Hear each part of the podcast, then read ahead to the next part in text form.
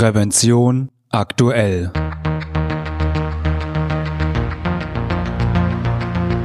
Ihr Podcast für Sicherheit und Gesundheit bei der Arbeit. Herzlich willkommen und hallo. Schön, dass Sie wieder eingeschaltet haben. Am Mikrofon begrüßt Sie Falk Sins. Liebe Hörerinnen und Hörer, erlauben Sie mir eine persönliche Frage. Haben Sie schon einmal einen schweren Schicksalsschlag erlitten? Ich hoffe natürlich nicht, aber falls doch, dann wissen Sie nur zu gut, wie sehr solch ein Schicksalsschlag einen Menschen aus der Bahn werfen kann und wie lange es dauern kann, bis man das verarbeitet hat. So ein Schicksalsschlag führt nicht selten zu einer psychischen Erkrankung wie etwa einer Depression. Und psychische Erkrankungen, die von einem privaten Schicksalsschlag ausgelöst wurden, machen auch vor dem Job keinen Halt. Das heißt, Natürlich leidet die Arbeitskraft und die Arbeitsfähigkeit unter dem Tod eines geliebten Menschen oder der schweren Krankheit eines Verwandten. Das Wissenschaftliche Institut der AOK hat nun erstmals untersucht, wie sehr sich solche private Lebenskrisen auf die Arbeit auswirken. Das Resultat, sie wirken sich sehr stark auf die Arbeit aus. Im nun folgenden Gespräch erklärt mein Kollege Franz Reuderer, wie Unternehmen helfen können und was sie dabei beachten sollten. Heute bei mir in unserem kleinen improvisierten Tonstudio mein Kollege Franz Reuderer. Hallo Franz. Psychische Erkrankungen sind der dritthäufigste Grund für Fehlzeiten in deutschen Betrieben. Neben dem gestiegenen Arbeitsdruck und dem offenen Umgang gibt es noch einen dritten Grund für psychische Erkrankungen, Lebenskrisen.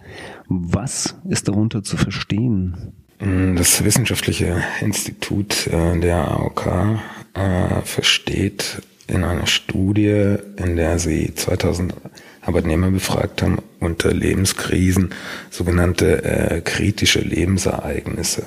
Das kann, äh, kann eine Scheidung sein, das kann Krankheit oder Tod nahestehender Menschen sein, das können starke finanzielle Probleme sein, wie auch immer. Also solche Ereignisse werden als, als kritische äh, Lebensereignisse bezeichnet und äh, können zu Lebenskrisen führen, müssen aber nicht, aber sie können. Das von dir eben erwähnte wissenschaftliche Institut hat ja, wie du gerade eben schon gesagt hattest, 2000 Beschäftigte gefragt. Zu welchen Ergebnissen kam denn die Studie und was war die genaue Fragestellung? Zunächst mal war die äh, Fragestellung, ob äh, der Betreffende in den letzten fünf Jahren ein solches kritisches Lebensereignis äh, äh, durchlebt hat und äh, im äh, weiteren, im Fortgang dann, ob er das Gefühl hatte, dass sich diese äh, kritischen Lebensereignisse auf äh, die Berufstätigkeit ausgewirkt haben. Darum ging es im Großen und Ganzen in der Studie.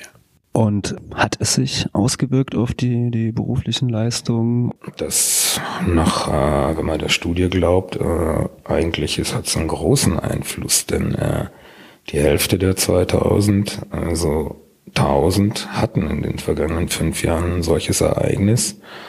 Und äh, von den Betroffenen wiederum haben mh, die meisten gesagt, dass äh, das einen starken oder einen sehr starken Einfluss auf ihre Berufstätigkeit hatte. Entweder sie sind zur Arbeit gegangen, obwohl sie sich krank und unfähig äh, fühlten, sagten, es geht eigentlich mhm. gar nicht. Oder dass sie sagten, sie seien nicht leistungsfähig gewesen, konnten sich nicht konzentrieren. Das bedeutet natürlich für das, es ist weder für den Beschäftigten sinnvoll, das zu machen, noch für das Unternehmen. Mhm dass äh, die Leute bezahlt und keine Leistung dafür bekommt.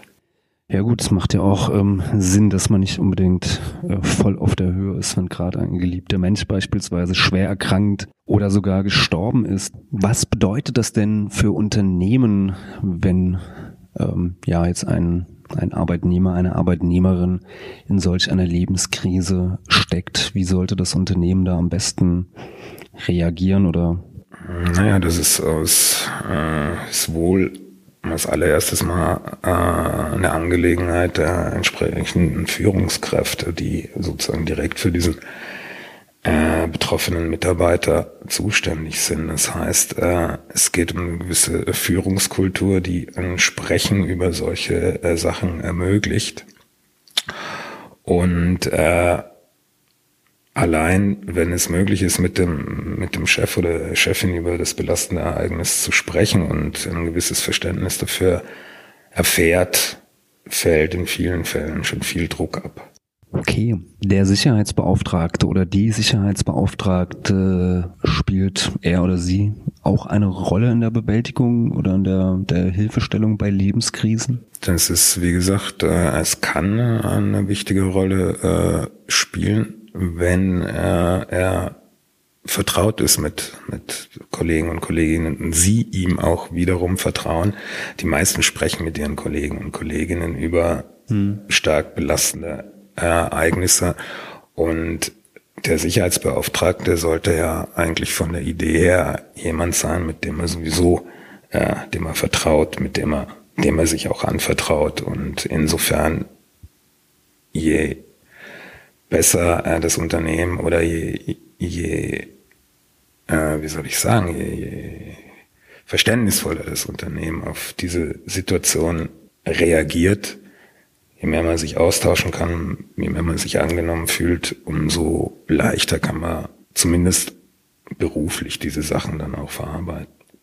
Das heißt dann aber auch im, im Umkehrschluss, wenn ich jetzt ja in solch einer Lebenskrise stecke, dass ich das halt dann auch nicht nur in mich hineinfressen sollte, sondern natürlich auch meiner Führungskraft, meinem Vorgesetzten oder auch äh, meinen Kollegen zumindestens ansatzweise dann ähm, auch mitteilen sollte, in welcher Krise ich mich gerade äh, befinde, weil sonst kann es ja zu diesem Verständnis gar nicht kommen. Ja, zweifellos, du hast doch recht, Falk. Der Schluss ist richtig. Das freut mich. Gern geschehen, Falk. Eine letzte Frage vielleicht noch. Spielt der demografische Wandel dort auch eine, eine Rolle? Also zum Beispiel Unternehmen, die jetzt eine eher ältere Belegschaft haben, könnten ja eher davon betroffen sein, weil man natürlich ab einem gewissen Alter häufiger krank wird oder die Wahrscheinlichkeit, dass Verwandte, Eltern, Großeltern ähm, ja an irgendetwas schwer erkranken oder sogar sterben natürlich ähm, deutlich größer ist, als wenn man ein junges Unternehmen sozusagen hat, wo die meisten der Beschäftigten erst Anfang 30 sind. Mein lieber äh, Falk, deine Frage beant beinhaltet die Antwort. Du hast vollkommen recht mit deiner Frage. Ja, das ist sehr schön. Dann ähm, ja, sollte ich vielleicht weniger Interviews führen und mehr Antworten geben. Aber ich bedanke mich trotzdem, Franz, dass du mir Auskunft gegeben hast zur ja der Firma als Therapeut sozusagen und ja ich hoffe bis bald mal wieder. Gern geschehen, bis bald, Falk. Liebe Hörerinnen und Hörer, das war's auch schon wieder mit der 27. Folge von Prävention aktuell, Ihrem Podcast für Sicherheit und Gesundheit bei der Arbeit. Sie können uns abonnieren bei iTunes, per RSS-Feed bei YouTube oder mit jedem gängigen Podcatcher. Und natürlich würden wir uns über eine positive Bewertung freuen, wenn Ihnen diese Folge gefallen hat. Und ich hoffe natürlich, wir hören uns wieder. Eine gute und sichere Zeit bis dahin wünscht Ihnen Ihr Moderator Falk Sins.